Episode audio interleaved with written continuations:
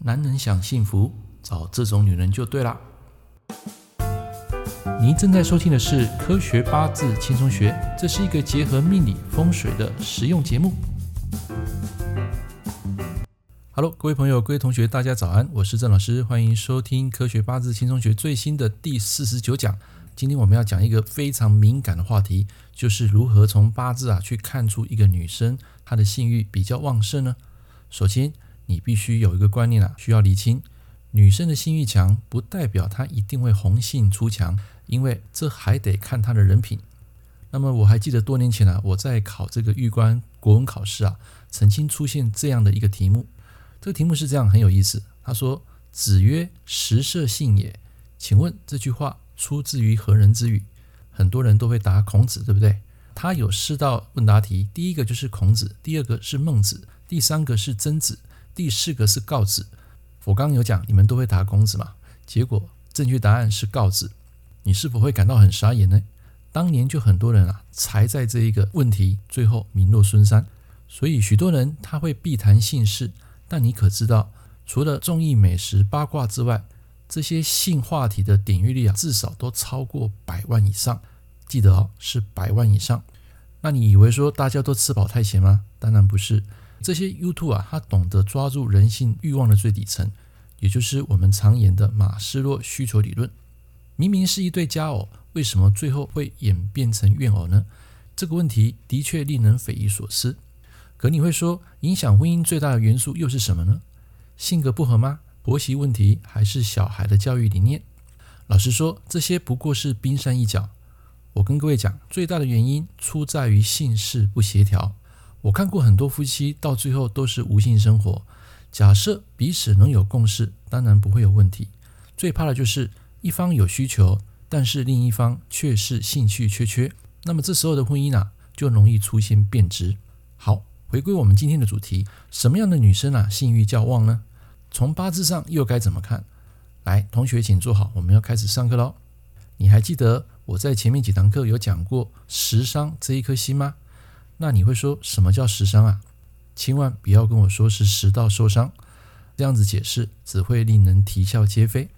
我们将这个词拆成两半来看，请把这个公式记下：食伤等于食神加伤官。不论是食神还是伤官，在女命代表的就是自己的小孩子儿女。但是你会问啊，这跟信不信又有什么关系呢？当然有啊，小孩未成型之前，不代表就是指女方的卵子吗？所以食伤星也能代表女生的生殖功能，还有性的欲望哦。所以请观察一下自己的命盘，如果你的八字食伤很旺，或是说这个食伤是你为用的人，那么这一生我跟你讲，你跟小孩的缘分会非常的深，而且关心形影不离。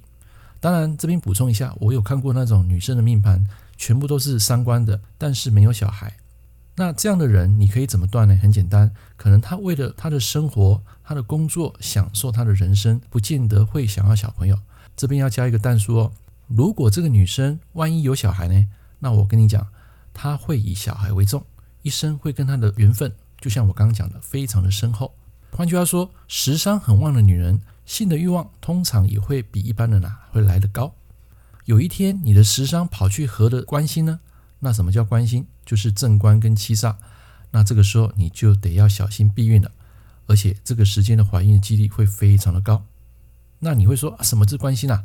就是你的阿纳达嘛，男朋友或老公就是代表阿纳达，也能代表男生的一个精子。那食伤合官代表就是卵子跟精子相合，所以我才说怀孕的几率会如此的高。请你把公式记一下：食伤合官，不论是合正官还是七煞。代表当下这个女生啊，她想要谈恋爱，想要创业，想要男人，想要有怀孕，卵子跟精子的结合。等一下，如果一个食伤跑去合太多关心的话呢，会造成什么问题呢？身为男士，这个时候你得当心了，代表你的女人可能这个时候容易用情不专。那么食神跟伤官在性格上的表现啊，会有很大的差别。我们讲食神代表这个人会比较含蓄，比较腼腆。三官这个女生啊，会比较大胆，比较奔放。食神旺的女生，假设她喜欢一个男人，多半会出现含情脉脉，展现被动式的追求。如果对三观旺的女生来说，可能就是豪放跟主动了。那你可能这时候会问我，老师啊，如果是食伤克官，不就等于不容易受孕吗？这种女生也会兴趣缺缺，对吧？其实这个答案只对一半，不容易怀孕，这是事实，没错。这是因为精子跟卵子它互相排斥。但是如果你要论断兴趣缺缺，那可就不一定了。在我个人的实务经验中，食伤客观的女生啊，除了性格比较强势之外，也可以代表她容易掌控性事的主导权。听清楚了，代表掌控性事的主导权。我曾经碰过老公被老婆啊霸王硬上钩的一些案例，就是所谓的三观客观的代表，就是他比较强势嘛。其实不单只是看八字，有时候从女生的面相也能看出本身的一个性欲的强度。最简单的方式就是看嘴巴，通常嘴巴大的女人，她的欲望会比一般嘴巴小的女生啊会来的旺盛。